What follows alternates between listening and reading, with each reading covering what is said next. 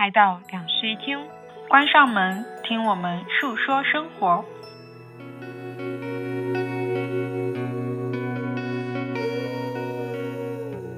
Hello，大家好，欢迎来到新一期的两室一厅，我是陈一日。我是 Sunny，因为我们最近不是过年回家了吗？所以这一期的话题也是围绕我们回到老家，然后产生的一些想法。嗯，每次到了过年这个时间点，我觉得就要面对一件事情，就是自己的一个年龄。我是平时其实不怎么有年龄焦虑的一个人，因为我会忘记自己大概是几岁。我以前在节目里面有讲过，说我经常有一种自己可能才二十岁出头，这个啊，一直处于这种年龄的一个感觉里面。但是到了过年这个时间点，你身边的所有人都在提醒你，你现在是几岁，而且呢，他们的计算方式跟我自己实际上计算方式还是不一样的。有一次，我就在跟我的一个朋友进行一个年龄的讨论嘛，因为我的计算方式里面，我现在应该是二十六点五岁吧，因为就是我是按照生日来算的，出生到出生后那一年，那这次还算一岁。嗯，就是我完完整整的度过了一岁，对吧？对，所以我现在就是我已经度过了我人生的二十六点五。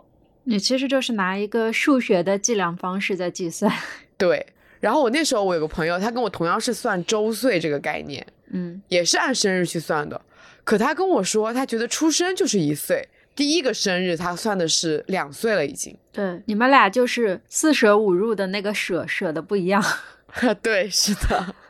然后回到老家以后，家里人给你算计算年龄的方式，会让我就是不自觉的产生一种年龄焦虑，因为在他们的计算方式里面，我现在已经二十八岁了。嗯，因为他们是按照过年来算的，然后妈妈里面那一年也算是一岁，这样子叠加一下，直接把我的年龄往上面大个一两岁。对，而且他们会一直跟你强调年龄，就是你平时的时候，别人不会来跟你特别的强调说你现在已经多大了，多大了，你必须要去怎么怎么怎么样了。可是回到老家以后，他们会先强调你现在多大了，再去跟你强调说你这个年龄。应该要去怎么样了？对啊，就是过年的时候走亲戚，有一套最完整的话术，就是长辈对小孩的话术，就是哎，你今年已经多少多少岁了吧？你这个年纪应该怎么怎么怎么样了吧？要不要我帮你一下什么之类的呀？这个是一个很标准的流程。嗯，后面一般跟着的就是说，哎，那你今年应该赶紧好找男朋友了吧？过两年好结婚了吧？可以让你奶奶赶紧看到那种你的小孩啊之类的，就是层层的压力直接。接往我这上面来压了，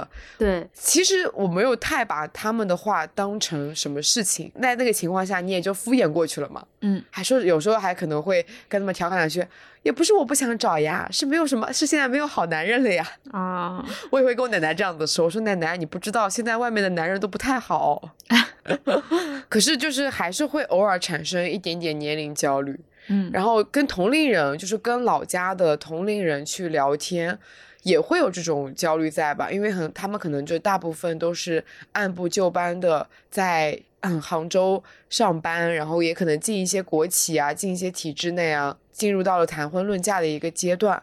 所以就是感觉跟他们的话题可能聊着聊着也会聊到就是说年龄啊、人生的阶段上面。那你有年龄焦虑吗？我是一个从小到大完全没有年龄焦虑的人，而且我非常清晰的知道自己是几岁，很神奇吧？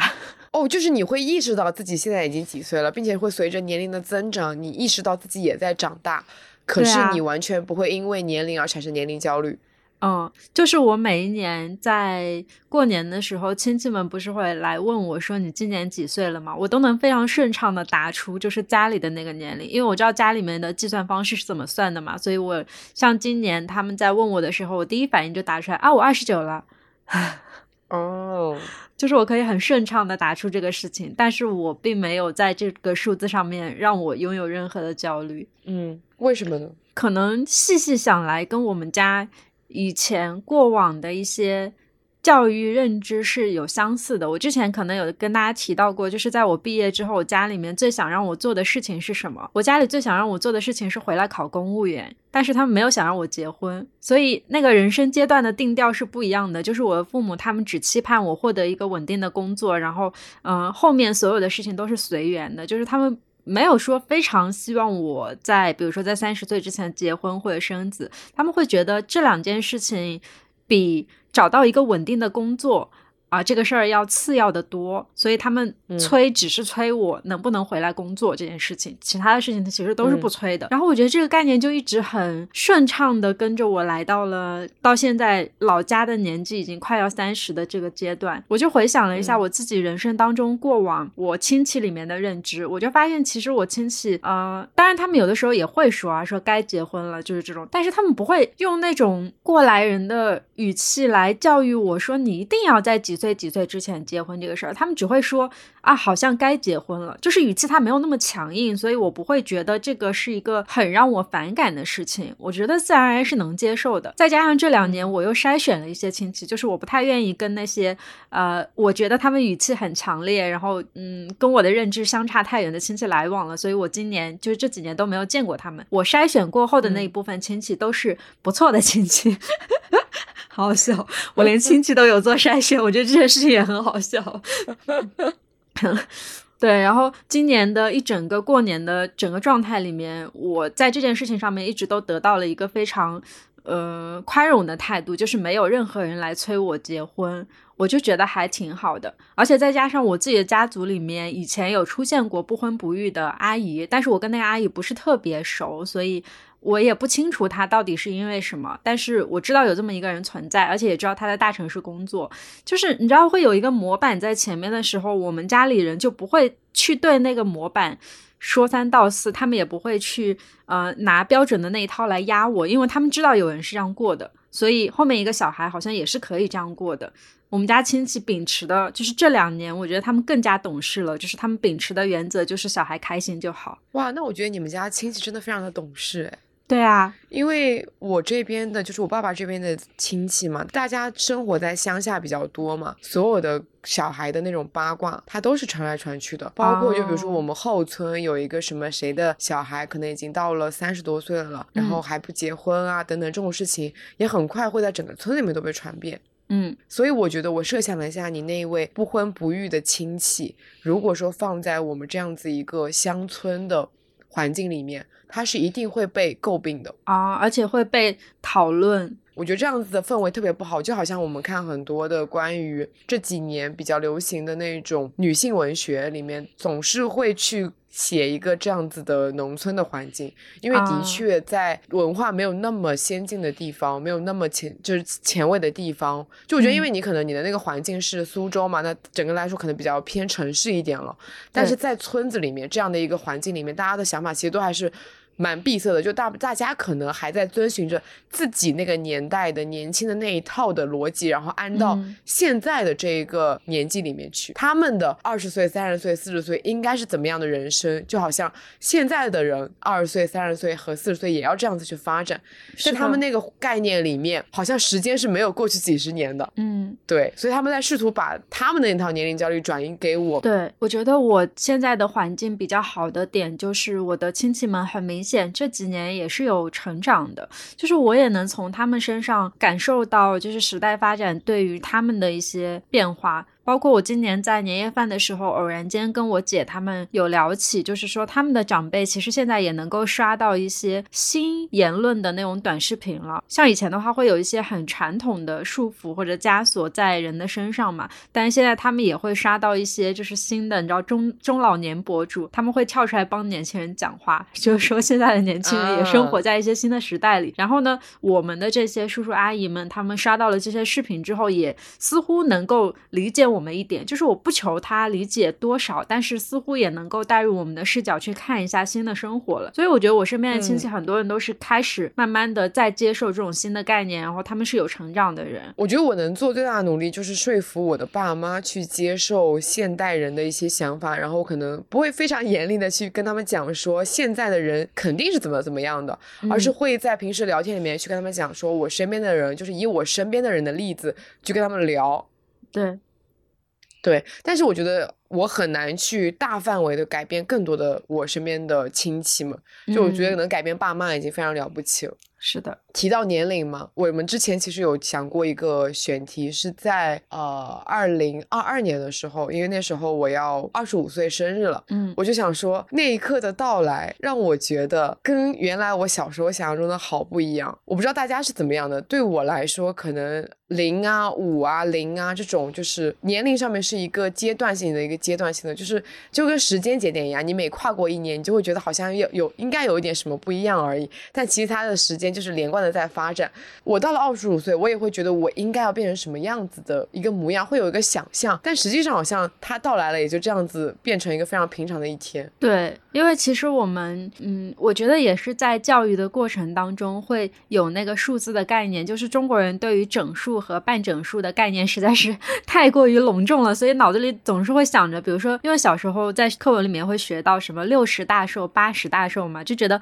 哎，逢十就是一个很重要的日子，所以我二十岁、三十岁都应该会是非常重要、非常人生转折点的一年。但实际上，在长大了以后才发现，人生转折点 根本就不是在一个固定的时候的，它就是在某件事情发生了，然后你很久以后回头看才发现，哦，原来那个是我的人生转折点啊！它不是说我预定。到三十岁的时候，我知道哦，我的人生转折点来了，然后我要去做一些什么事情，不是这样的。人生转折点是没有办法被计划的。对我以前就是会想象自己的十八岁是什么样子，然后可能到了十八岁的时候，会想象自己的二十五岁是什么样子，然后在二十五岁的时候，我又会想象自己的三十岁会是什么样子的。嗯，哎，你有没有发现哦？就是在我们小的时候，想象自己十八岁的时候，就是还是有一个参照的，因为十八岁这个年纪肯定就是进大学的年纪和上高三的年纪嘛，基本上大家都是处在这个阶段，所以我们从各种的影视作品，还有一些文学作品里面，就很容易能够看出大家的在校园生活里面的那个是什么样，就是这个想象它是有一个局限性的。对，而且这个想象它还是在一个校园的环境里面，其实大家。不会差太多，对，是的，所以等到我们进入社会之后，就是，哎，其实我。都觉得都不用进入社会了，就差不多是二十岁开始吧，然后再去想象后面的人生，它就变成了一个非常没有局限性的东西。比如说我自己在大学里面去想象我二十五岁干什么工作的时候，我对它一无所知，因为我真的不知道自己会干什么工作。那时候我又不喜欢自己的专业，然后呢，我又没有找到说非常适合我的工作道路。那时候才大二吧，然后也不知道自己未来干嘛，其实是一片迷茫的。对于二十五岁这个年纪，他真的就只有一个数字摆在那里。所以那个时候你就完全没有想象过自己。未来会是什么样子吗？我当然有想象啊，但是因为它太不设限了，所以我觉得我的想象都蛮天马行空的。比如说呢？我在二十岁的时候，对于我后面的想象，呃，跟我后来实际经历的完全不一样。因为我在后来就是前两年的时候，其实我有写过。嗯，给过去的自己写一封信，大概类似于这样题材的日记。然后我就回想了一下当年我想象长大以后的自己，我就发现其实这两者之间的差距非常的大。因为我那个时候想象自己是一个很按部就班的上班族，就是我对自己最大的想象是，嗯，我毕业以后要去一家外企，或者是要去一家那种互联网企业。总之就是我想去年轻人多一点的那种公司。然后呢，在这个公司里面慢慢的打拼，然后把岗级。路打上去，是一个在职场里面打怪模式的这样的一个想象。对对对对，就是那种女强人想象啊。然后后来毕业之后。嗯，首先是从从事的工作跟我大学那个想象完全不一样，因为我大学的时候是学人力资源的，所以我那个时候对于我工作的想象还是很局限性，会局在人力资源这个专业上面。我就觉得我以后应该还是会当个 HR 或者当个猎头吧，其他的工作就是没有办法想，因为那个时候尽管已经有了一些技能，但是也没有觉得这些技能就可以把它当做工作。那时候就想象其实也还是依旧存在于一个局限性里面，所以到后来再回过头去看当时。那个，呃，自己的时候就会想象这样一个场景，就是现在的我和二十岁的我，如果面对面坐在一起的话，我好像很难解释我这些年都发生了什么，让我变成了这个样子。我觉得就是每一次在呃一个时间节点去回顾过去的那一年的时候，你都会发现过去这一年发生了好多事情，让你这一年变成了一个完全，甚至说一年的一个时间点，你都会变得完全不一样。对啊。你要跟一年前的自己去讲，说我在过去的一年经历了这些这些事情，导致我现在的想法产生了变化，导致我现在的行为发生了变化，这都是一件非常被难，就是很难被阐述的事情。嗯，是的，是一年前很难被想象的事情，更别说是二十五岁去跟二十岁的自己说过去五年里面发生了什么。对啊，哎，我想象说，突然有一天，假设我们要穿越回二十岁，嗯，那感觉是一个非常不可思议的故事。哎，如果说你回到二十岁的话，你会按照你现在的发展去再走一遍，还是会尝试不一样的事情？我肯定会按照我现在的发展再走一遍。我还挺满意我毕业之后的道路的。那我跟你讲，如果说呃我回到二十岁的话，因为我我觉得我可能会去改变很多事情，肯定不是按照二十岁的想法去做，是改变那种你人生节点之类的事情吗？就是会影响你人生的重大节点那些事儿吗？呃，我觉得重大节点可能没有影到影响，但是我可能会把很多事情去提前做，因为我觉得二十岁的时候比较有精力。哦，那我也是啊，就是我的选择为什么不会改变？是因为我觉得目前为止我对人生所有重大节点、转折点做出的选择都是很正确的，所以我不想改变我的具体走向。但有很多事情确实是可以做一些细微的调整，让它变得更好。哎，有一点像是重启人生里面，呃，那个女主角她就是在很多事情上面做一些细微的调整，但是她在前面几期里面一直都是希望自己的友情线是保持不变的，因为她如果说在人生节点上。做什么重大的改变的话，那可能就会让她跟她的友情越来越远啊。是的。然后我说回我二十岁的时候对自己二十五岁的想象，因为那时候我还在读师范专业嘛，所以那时候其实大家对未来想象肯定都是跟你当下的那个状态是息息相关的。所以那时候我甚至还要想考研，你知道吗？我差点我大三就要开始准备考研了。现在我想起来真是不可思议，我也不知道是什么让我放弃了考研这个想法，可能是发现我自己读不进去书吧，然后就是放弃了考研这个想法。随着考研想法的放弃，好像下面连要当老师这件事情也一起放弃掉了。嗯，在但是在二十岁的时候，我是想说我要考研，考完研以后可能去一个高中当一个语文老师。这是我在二十岁的时候想象我的二十五岁人生。那么你当上了一个二十五岁的高中语文老师，那你估计就是已经也可能进入到了跟别人谈婚论嫁。而且我当时想的很美的，我想说，那我大学的时候可能谈一个不错的男朋友，然后在因为我们在大学里面大部分可能也都是当老师的，嗯，太好笑了。所以就是可能我谈了一个师范男朋友，大家一起成为不一样的老师，然后。啊，就是按部就班的结婚生，这就是我小时候对于我学校里老师的认知。就是我们在上学的时候，你会发现我们的老师其实有很多我们班的或者和别的班的某一个任课老师其实是一对，然后他们就嗯，在我们成长的过程里，他们也结婚生子了，就是这样子的想象。对，真的有蛮多老师跟老师在一起的。对啊。嗯，就是一个比较稳定的家庭结构。嗯，因为生的小孩也可以直接在自己的学校里面这样子读下去，也有比较比较齐全的教师资源。对，嗯，哎，我突然想到哦，就是在我以前小的时候的想象里面，我对我自己的。啊，婚姻就是结婚生子这一条道路，从来没有做过任何想象。哎，这个好像也确实是跟我刚才细想，我小时候接受到的认知是蛮一致的。就是我的家里从来没有对于这件事情给我设定一个年龄段，就他们始终觉得。结婚是遇到了才结，就是要好好的，就是要两个人一定是好的才结，而不是说凑合这样去结。因为我爸妈他们是有爱情的，就是我很明显能感受到他们两个是因为爱情所以才生活了这么多年，而不是说一些别的凑合或者什么原因在一起这么多年。所以他们两个都很坚定的。跟我讲过说，你一定要碰到自己爱的人才能结婚这件事情，所以我在小的时候并没有把这个去当做一个年龄的规划，所以我不会就是去想象说，比如说二十五到三十岁之间我要谈一个男朋友啊什么这种事情，我只有对我自己事业的规划。哎，哇，那你真的没有当上女强人，真是你。哦，那因为你聊到这个嘛，我就想到了一件事情啊，嗯。这肯定是跟你身边的所处的从小到大的环境是有关的。而嗯我身边给我做最最明显表率的就是我的妈妈跟我奶奶，因为我妈妈是跟我关系最近的女性嘛。我的幼儿园到我的小学毕业这个时间，大概大概有个七八年的时间，都是跟我奶奶两个人单独相处的。嗯就是因为我爸我妈那时候一直在外地出差嘛，所以我跟他们相处时间其实不多的。嗯而我这两位女性是分别什么样的形象呢？一个是因为我妈妈结婚的比较早，生我也生的比较早，所以在她的一直的一个叙事里面，嗯，女性可能也许可能会比较早的步入婚姻，但她并不会强迫我说需要我很早的步入婚姻，她只是会以她为作为一个例子，就是我身边会有一个这样子很早的步入婚姻的一个例子。嗯尽管她跟我爸爸也是因为相爱，然后结婚生生下我的嘛，嗯但是你身边就会有一个很早结婚的这个例子在。哦，然后我奶奶一九三几年的人嘛，嗯是那种介绍认识的，就相当于是相亲认识的。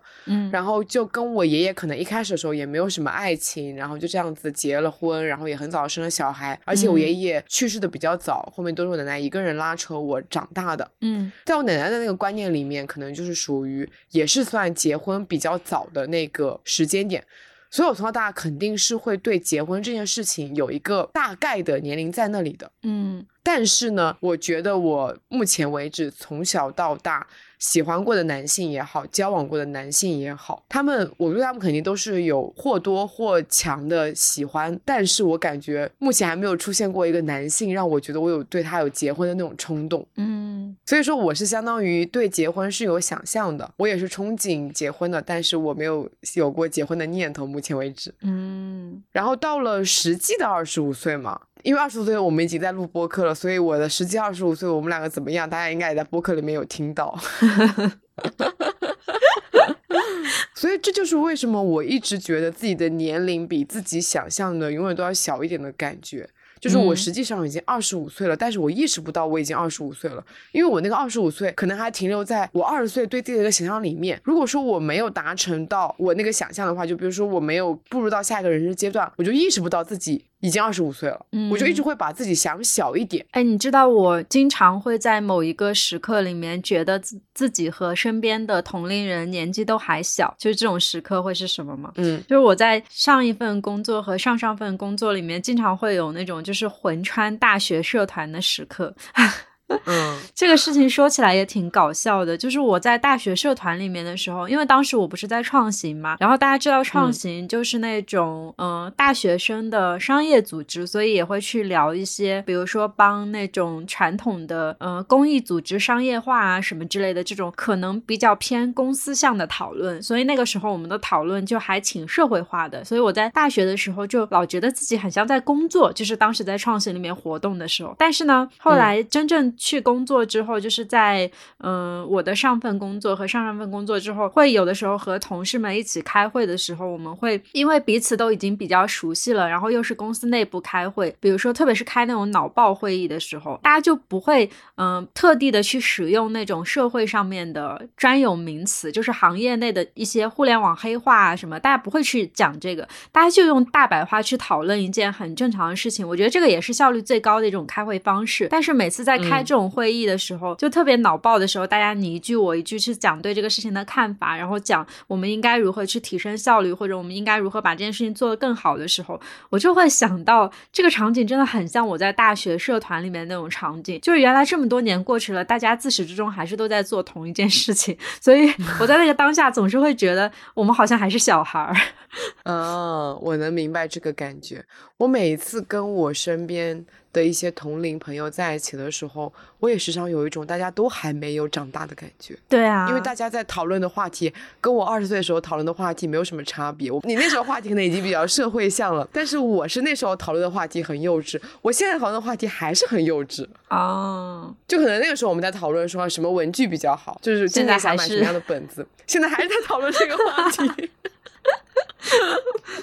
就是有一种没长大的感觉嘛。嗯，对。但是你在一些社会经验上面，然后以及在一些人际交往，还有在你的成熟度上面，你一定是有长大的。你的身体也在告诉你你在长大。就我经常感觉我自己，可能前两年的时候，我的皮肤就是整个的胶原蛋白还是非常。非常多的，我的就是以前不喜欢的一个点是，以前我历任男朋友都很喜欢捏我的脸，你知道吗？就我的因为我的脸真的胶原蛋白太多了，一捏就是那种又弹，然后可以捏起很大块那种。我这两年哦，我感觉就是我自己捏我自己的脸，就是怎么都。流逝的如此之快，就在在这种方面，你是能意识到自己在长大的。可是，在心理层面上面，你又会觉得你跟你身边的人好像大家同步都没有什么进步，不是说没有，不是说没有进步了，而是说你大家好像还是在一起保持着那种心理上的年轻。嗯。是的，而且在城市里和在老家的感受又非常的不一样。就是在城市里的同龄人，像我刚才有讲到，我跟我上份工作的同事坐在一起讨论的时候，我会觉得没有什么差别。主要是因为我那个时候的同事虽然跟我也是同龄的，但是大家也都在同一个人生阶段当中，就是并没有人迈入下一个人生阶段，所以好像讲出来的话都是没有什么区别的。就是针对一件事情的观感也依旧停留在那种没有结婚生子。的人，我可能会觉得这个两者之间会有那么一点点差异啊，但是好像就很明显能够看出来人和人之间的状态是不一样的。因为我这次回到家乡之后，我就突然间发现，我和已经结婚生子的同龄人之间的差距，对于我来说还挺大的，就是是那种肉眼可见的变化。我想讲一个例子，就是前两天的时候，我有见一个嗯跟我同龄的一个老同学，然后他今年是一个新手妈妈，就是他在去年春天的。时候生下了他的第一个孩子嘛，然后他在去年这一年一整年的时间里面就一直在做一个妈妈这样的角色。其实我在前两年的时候也有见过他，我在前两年的时候还觉得他跟我的差距是没有多少的，就是尽管他那个时候已经结婚了，但是没有生育，然后他跟我的差别无非只是在于说他。呃，已经和她的老公住在一起了，然后拥有一个家这样子的差别，其他的心理上的差别是没有多少的。但是我们这一次见面，我很明显能够感受到她是一个那种靠谱的大人的那种形象。就是我一直觉得自己其实是一个很不靠谱的大人。就是我有时候会在网络上面看到一些段子，就是说，呃，比如说别人来家里查水表的时候，就是可能我们这边。二十七八岁的像我这种人，还会跟他们讲说，大人不在家，你能不能晚点再来？就这个事情，它是会 在现实中发生的。但是，就是这个事情，你套在我的前几天见面的这个朋友身上，他就是不对的了。因为我朋友就真的成为了那个大人，而我依旧是那个需要等大人回来才能让开水表的人进来的 那个小孩儿。我想到了一件事情，就是，嗯，我前两天把我的，因为我有个习惯，是我会把衣服的备用扣都收起来，所以我有一一抽屉的备用扣。然后呢，我就开始发现我冬天有两件衣服的扣子的确掉了，然后我就把备用扣默默的拿出来了。如果说我现在是一个独自在上海生活的人，我就会把那个备用扣自己缝回去，或者说找一个裁缝店帮我缝一下。嗯，但是昨天我就默默的把我的两件衣服跟我的备用扣都拿出来，就是非常习惯的。当小孩，让我妈帮我缝一下。嗯，对，我们我们在很多心理到行为上面，其实都是还在把自己当成一个小孩看的，觉得很多事情应该 由我们想象中的大人去解决。特别是我们两个现在还住在自己家里面嘛，就更会有这种感觉。因为像我搬回家以后，有一个最大的。改变就是我在这个家里是从来不打扫卫生、不洗碗的，就是 对我很我我觉得非常顺其自然，就是吃完饭之后把碗往桌上一丢，然后剩下来就是我爸的事情了，我可能就坐到沙发上去看电视去了，这就跟我前面十几年坐在家里面的那个小孩的角色一模一样，我好像从未长大过。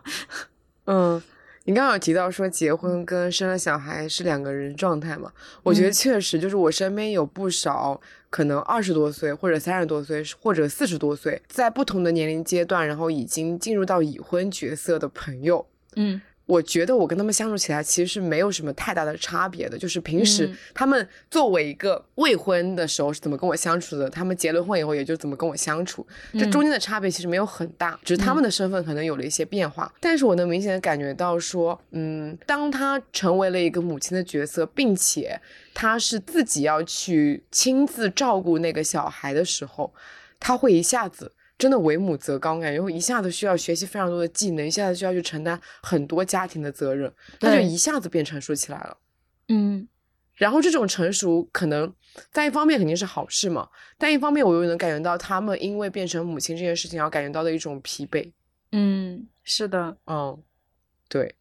我前两天见的那位朋友，就是我们在整个出行的过程当中，我会觉得有很多细微的差异，让我认为他成为了一个靠谱的大人。但其实那些细微的差异，它真的很细小，就是一些非常细节的事情。比如说像我这个朋友，他在前两年的时候，我对他的印象还是一位不怎么会开车的女生，就是我也不怎么会开车嘛，所以我们两个以前出去玩，基本上都是乘地铁出去玩，或者是呃打车出去玩。但是今年的时候，嗯他就会跟我讲说，他开车过来接我。然后我最开始也没有觉得有什么问题，但是他开车过来接我以后，我发现他的车技变好了很多，包括他的车上后面也放着给他孩子的一个安全座椅，就等等，已经做好了一切孩子长大这种准备。然后再加上我们两个吃完饭之后，他中间开车，然后停到了一个他嗯非常熟悉的店门口，然后告诉我说要在车里面等一下他，因为他需要去给自己的孩子买一点东西。就是这种井井有条和这种、呃突突如其来，对于我来说突如其来的娴熟，让我觉得他在这一年里面其实产生了非常多人生的变化。我是那种从小到大我都不喜欢跟比我小的人一起玩的，我只嗯喜欢跟我的同龄人以及我的比我年纪大的人玩。我发现这个事情延续到了现在，也是我喜欢跟比我年纪大很多的人一起玩。就是我身边有嗯很多跟我玩的很好的朋友，他们的年纪可能比我大，小的话可能五六岁，然后大的话可能就十来岁。可是我觉得在跟他们的相处的过程中，我时常有一种我们是同龄人的感觉，并不是说。啊这个同龄并不是说 他们跟我一样幼稚的在聊一些 文具话相关的话题，而是我觉得我们在太好笑了。哎，我想到了，也是重启人生里面，他们小学的时候不是在讨论那个电视剧嘛，就是还会啊给每个电视剧打分啊，怎么样的。然后他们到了二十几岁，还是会也还是在讨论电视剧。对，是的，是的而且还是。会去那个女主角的出租出租屋里面买小时候吃的零食，然后在那个把零食铺满整个桌子，开始大谈特谈可能同学的八卦啊之类的。没错，啊，对，所以我觉得年龄这件事情啊，放在个体上面，就是会变得没有那么的有局限性。嗯不像我们以前就会觉得，我现在是小朋友，我就只能跟小朋友一起玩。我现在是大学生，可能我身边的很多朋友也都是大学生。嗯，当你进入社会以后，你就会发现，你能接触到朋友是各个年龄阶段的，对而他们跟你的交流是能给你带来很多很多不一样的新奇的体验的。你能从跟他们的对话里面去获取到很多超乎你想象的事情。嗯我是非常喜欢跟年纪大的朋友一起聊天啊，然后吃饭啊，怎么样的。嗯对，而且我就是有一个最明显的感受，就是我现在身边的这些三十加、四十加的朋友，跟我以前我小时候看到的三十加、四十加的大人，和我以前小时候想象的。三十加、四十加的大人都是不一样的样子，就是他们感觉就像是我按照我现在的生活方式继续生活下去，数字上的年龄是在继续长，一直长到三十岁、四十岁，但是可能心理啊、精神啊这方面的一个年龄，它是始终保持着一个真的是一个永远年轻的状态。对，原来小时候讲的那种永远年轻、永远什么热泪盈眶这样的一个状态，就居然在这样子不知不觉中达成了。嗯。嗯我刚才突然间回想了一下我之前交朋友的整个过程，我突然间发现一个问题，就是我交朋友都不会去主动问别人的年龄，哎，而且我是因为没有嗯这个意识，所以才不会主动去问的。就是我在划分一个新认识的人，然后要看他具体是一个什么样的人的话，我通常会用比如说行业或者是兴趣。之类的事情来划分，然后我从来都不会去问年龄，就甚至我刚才突然间有回想起来，我有一个认识的朋友是，我认识了他三年，我才知道他多少岁了。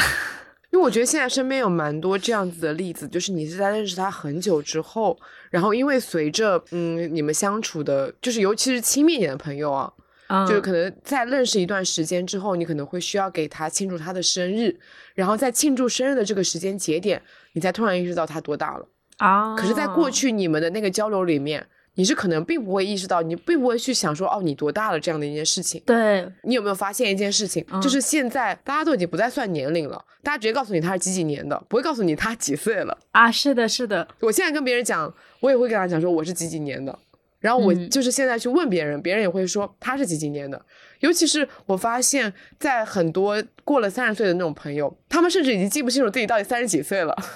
就只知道自己可能一年一年在长大，嗯反正就是还没有到四十，但是又过了三十这样的一个人生阶段。嗯，嗯，只会回答我说大概他是几几年的。对，而且主要是现在的人是真的在脸上很难看出年纪这个具体的数字。我当时想说这个选题，就是因为我发现我就是因为可能现在还是会有偶尔猜年龄这样的一个环节嘛，我永远嗯猜不对。就是我永远猜不哦对我这个朋友到底几岁了，他看起来嘛，跟我想象中的二十几岁差不多，实际上已经三十几岁了。嗯，然后可能看起来跟三十几岁差不多，但实际上已经四十几岁了。就大家现在的外貌很多看起来都比实际我们想象的那个年龄应该有的那个样子要小很多。对。我今哦年在过年的过程里面，就是经常遭受到一些大家非常震惊的眼神。就是当我爸告诉他们我已经二十九岁的时候，所有人都会觉得很震惊。对，我也很震惊，就是我刚刚意识到你已经二十九岁了。哦，不对啊，你怎么就二十九岁了？家乡这边确实是二十九岁了呀。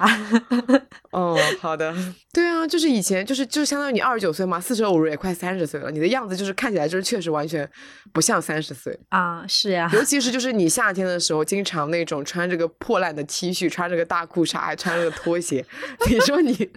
是大学毕业回来放暑假的感觉，也没什么太大的差别吧？没错啊，大学生不就这这样吗？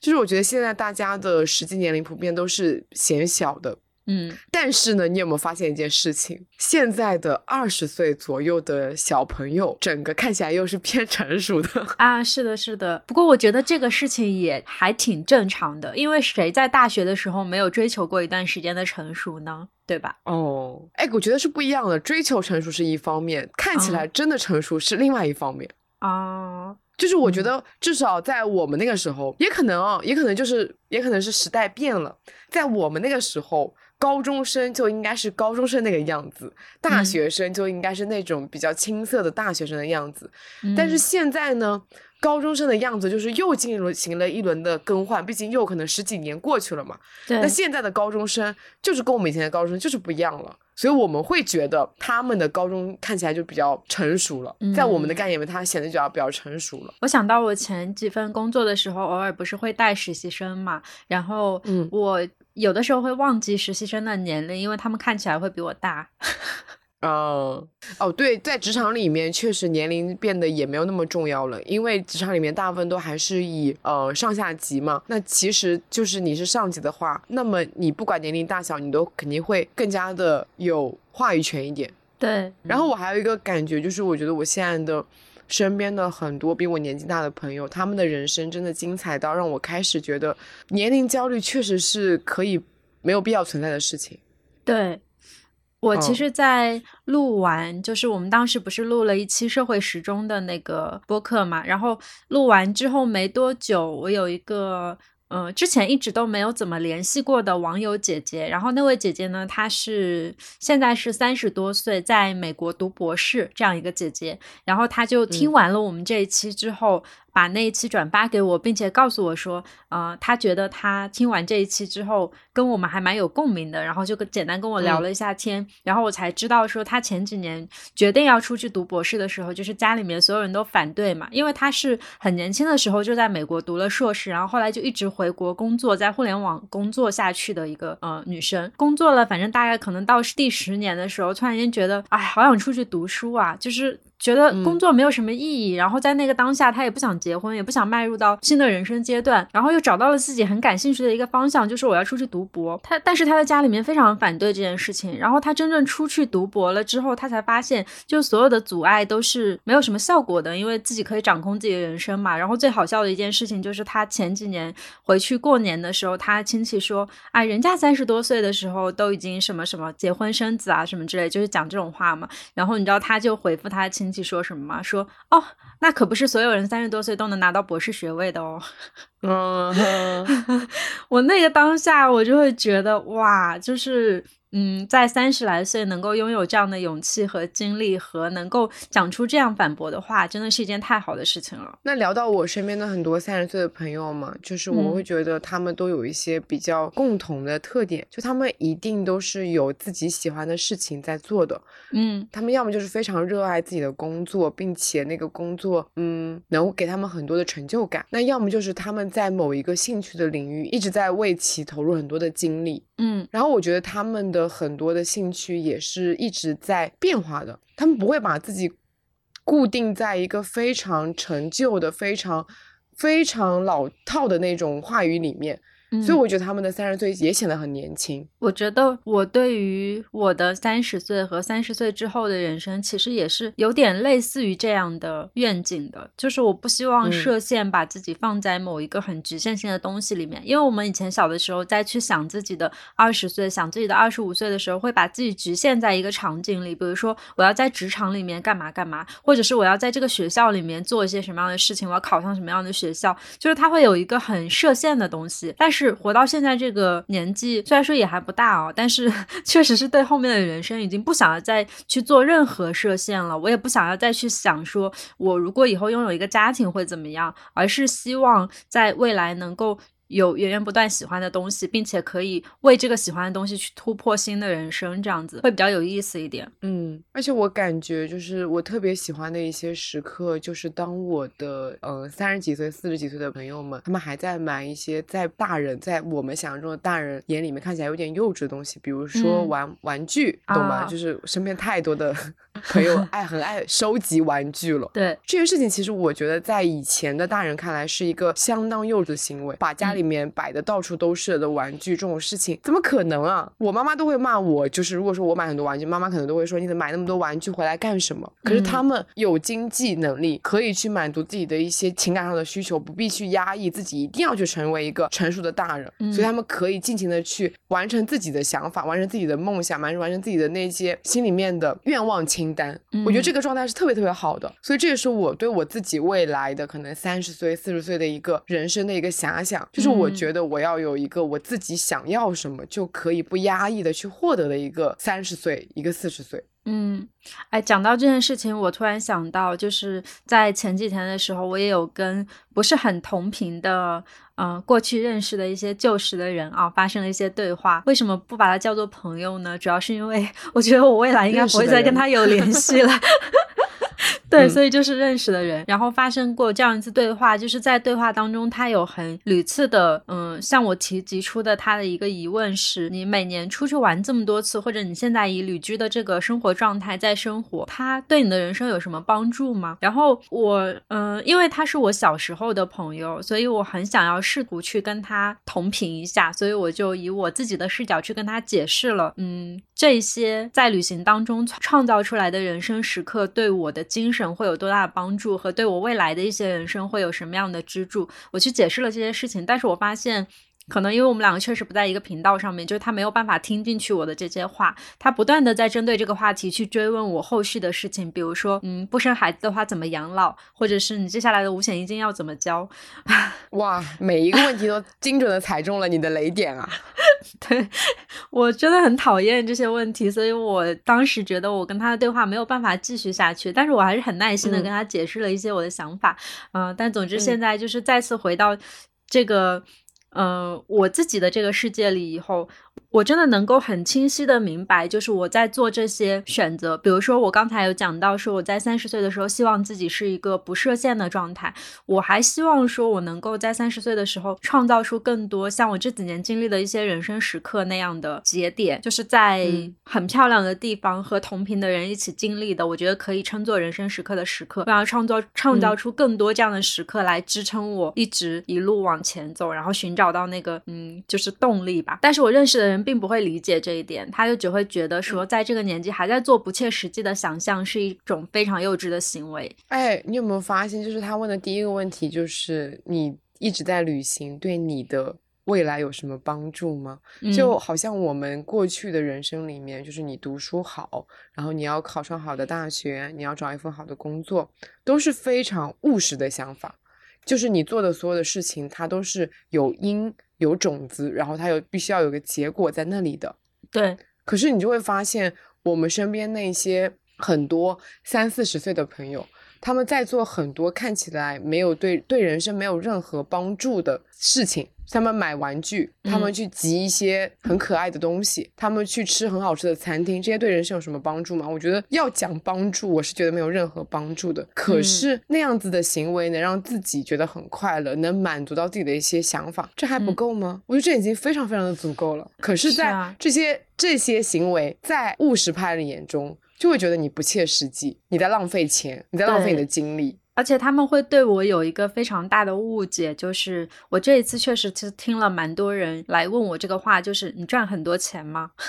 啊，对我跟你讲，这也是我的朋友们可能会问到的一个问题。我说没有哎，我觉得我的钱就是增增减减，差不多维持在这儿就差不多了。如果没钱了，我可能就会去上班。他们就觉得你这样的想法，怎么用什么词来形容呢？他们大部分时候会形容哦，你这样子其实感觉对自己很不负责。我说我还需要对自己进行怎么样的负责任吗？我感觉我现在活得很快乐，并且我一直在抓紧时间的体验我活着的时刻，活着的人生，这还不够吗？并且我觉得我现在不去上班，是因为没有出。出现让我觉得我有动力去做的事情，我已经意识到了，在我过去的很多。工作里面，在我很多上的班里面，很多时刻我是在坐在那里，用我的时间来换金钱而已。这件事情才让我觉得我是没有意义的。可在他们觉得，对，在他们的那个概念，在务实派的概念里面，你坐在那边，你就有钱来，你就有个稳定的工作，这样子才是实际的。可是，在我的想法里面，我坐在那边，我用我的时间换钱，这件事情在对我来说，我在浪费我的时间。嗯，所以其实我觉得，与其用年龄去区分人，还不如用一些想法去区分他是一个怎么样的人。对，我觉得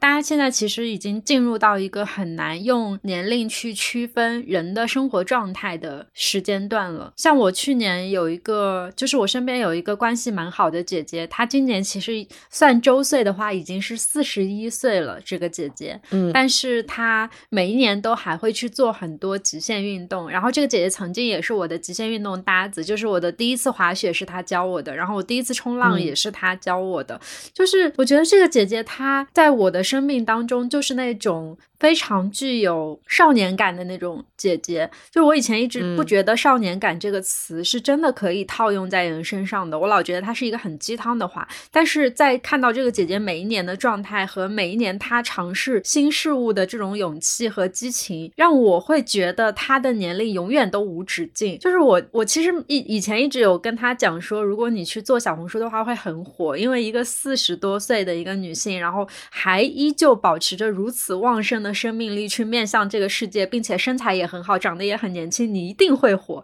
但是这个姐姐，她当然她也没有想火了，她就是觉得自己体验生命已经很呃，就是已经很充足了，然后并不想再去靠展示这些来去获取一些什么资源什么的，因为他也有很好的工作可以支撑他去完成这些。哇，就是在他身上，我真的看到了我很想要的四十岁想要成为的那个模样。就是前段日子我不是在看那个林诺嘛，然后林。诺里面三个女主角差不多就是代表的二十多岁、三十多岁跟四十多岁的职场女性的一个样子。我觉得里面最不可思议的其实是季夏这个这个角色，因为季夏这个角色的年纪跟我妈妈差不多大，可是她依然在这个年纪，就将近五十岁的这个年纪里面，有勇气去爱和不爱，嗯有勇气去放弃已经做到很高的一个职位，然后去重新创业，也有勇气去把自己的股票、把自己的房子去卖了，然后来。补上自己公司的一些短暂的一些金钱的空缺。嗯，这个女性角色给我的冲击力其实是非常大的，因为我每次带入说她是我妈妈这样的一个年纪，但她还依然在做一些就是内心需要非常强的那种核心力量的一些事情，我就觉得很不可思议。可是这样的一个角色又又是一个非常鲜活的职场的女性角色，就是你会想象说，可能现实生活中也会有一个这样子的将近五十岁的依然在这个职场里面发光发热、热爱这个事业、一直在奋斗的一个职场的女性。嗯。所以我觉得，所有的年龄焦虑，它的存在都是因为你不认可，你不，你，你对自己就是你的那个需求没有匹配上你的想象。对，你觉得你自己现在应该要活出怎么样的人生，但是你没有活出这样子，对你现在的现状是不满意的。所以你产生了，你把一切的责任推给你现在的年龄。对，其实万事万物的焦虑也都是这样的来源，就是当你不满足一件事情，然后你觉得自己的能力能明明能够匹配得上这件事情，但是你却没有把这件事情做到的时候，人就会产生焦虑。它其实就是因为差距而产生焦虑，所以在年龄这个上面就可以转换成是我们对年龄的一些想象。就比如说，我打个比方说，如果我现在对我的三十多岁的想象是自由的、不设限的，但是我三十多岁因为某一件事情变成了不自由的，然后困在某一种情境当中的人，我就一定会觉得我很焦虑。嗯，然后我觉得这也是为什么我之前嗯去读一些在我心里面我非常理想模样的一些艺术家也好，一些作家也好，他们的自传的时候，我会感觉到一些他们有缓解我的年龄焦虑，因为他们已经站在了一个生命的快接近尾声的一个阶段，他们去嗯。回望自己的一生，他们可以非常坦坦然的。在这个年龄里面去告诉你，就是任何时间段你都不用去焦虑，因为很多事情慢慢来，它可能才会比较快。对我最近在读一本书，叫《依然疯狂》，它是最近上的一个新的女性主义的作品，讲的大概是女性作家和她们的一些女性主义奋斗的一个历程，也相当于是一个就是这这一部分的延长的历史啊。就是我每次在读这种。嗯，比如说像女性主义三十年，类似于这种很长时间段，然后在里面实际发生的事情的时候，就会觉得有那么多人都在为一件事情做出一个漫长的奋斗，就是他们可以用人生的十年、二十年这种来作为度量衡去。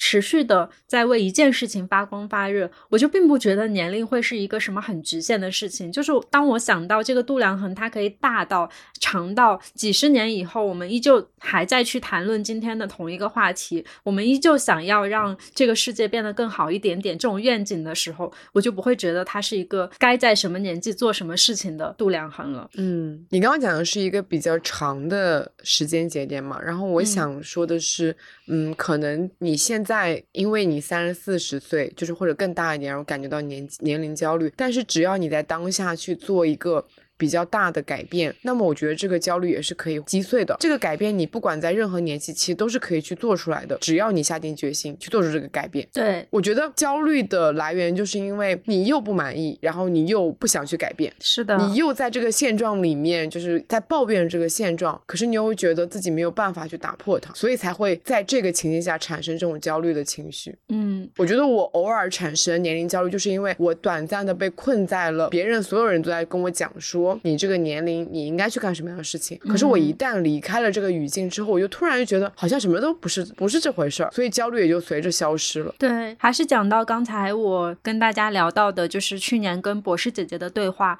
那位姐姐其实她有跟我坦诚说，她在下定决心要去美国读博士这个事情之前，她一度是非常焦虑的，因为嗯，确实受受到大部分身边的指责，都是你这个年纪应该成家立业，或者是你这个年纪应该在上海定下来。就是因为她也在上海工作了那么久的时间，对不对？她家人会觉得你已经在这儿工作了十年了，你应该用这笔钱去买一个房的首付，而不是说去拿它读两年的书。他们觉得这是非常不切实际的操作。然后这位姐姐也是挣扎了非常久，其实她自己也有受困在家里人的这个选择上面，因为确实感觉攒一套首付的话，后续所有的生活就会很安稳。但是在那个当下，她真的对那件事情产生了非常十足的兴趣，并且她觉得拿这笔钱去换自己的这两年，会是人生里面非常精彩，并且可以支撑他寻找到下一个转折点的两年，所以他才毅然决然的去了。我就想到，嗯，你刚才有讲到的，说我们在人生里面，如果有勇气去做那个抉择的话，真的可以打破掉之前所有的认知，然后去开启一段很崭新的人生的。不管这个抉择是好的是坏的，它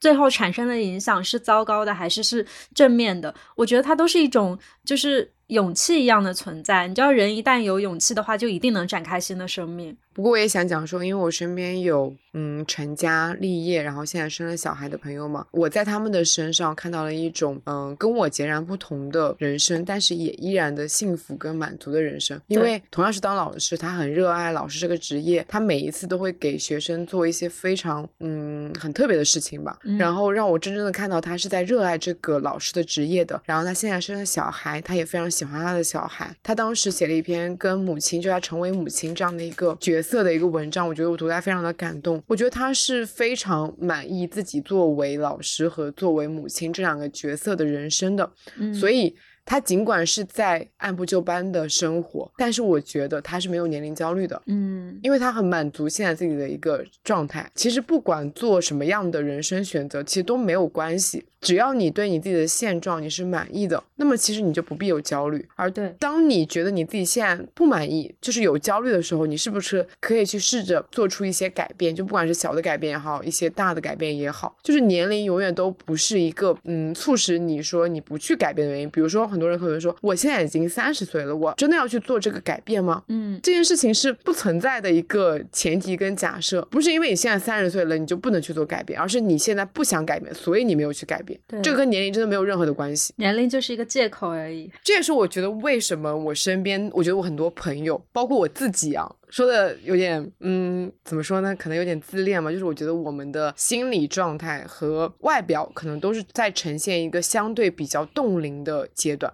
嗯因为我觉得我们的状态都是我们相对的满意我们自己现在的一个人生的现状，所以我们焦虑没有那么多。那么同样的，焦虑不多嘛，那么肯定就不管是身还是心，肯定都会相对显得年轻一点。嗯主要是因为大家没有那么焦虑，所以大家都显得比较年轻，大家都在干自己喜欢的事情。这件事情其实是我觉得不管是任何人、任何时间段都是一个核心的事情吧，就要干自己喜欢的事情。是的，嗯，我刚才突然间想到，前阵子有一件很好笑的事情，就是我有时候会利用年龄来做借口，然后去呃阻挡一些很让我疲惫的事情。比如说我在西藏的时候，我们当时在讨论说我们要去冰川玩这个事情，在讨论要去哪座冰川，然后发现有一座冰川虽然它有一点漂亮，但是它要徒步。呃，七八个小时，然后路况还非常难开，总之就是很难去。我当时就跟他们嗯说，你们要考虑一下，我已经是一个接近三十岁的老人了，我没有办法再徒步那么久了。没想到啊，然后这一趟回家来的时候，也有类似的情形，就是有一天的时候，我们要从一个地铁站走到一个地方，差不多要一点几公里。然后我就从家里面看了一下这个一点几公里，我就跟我爸说开车去吧。我爸说为什么呢？你走路就行了。我跟我爸说我已经快三十了，我的身体很虚。你怎么拿年龄当借口呢？你你也蛮好笑的 就是好用的时候就用年龄当一当挡箭牌，是吧？没错，嗯，所以节目差不多聊到这儿，我觉得我们也不去想象太多我们的三十岁跟我们的四十岁吧。你你嗯想想象一下吗？我还是觉得很难想象。对吧？我觉得过一年就是变化就会差很多，我甚至不知道明年的我会是怎么样子，对，是吧？所以就是假设我们的节目能做到三十岁跟四十岁的时候，大家就知道答案了。我咋还给自己画饼呢？我在这儿。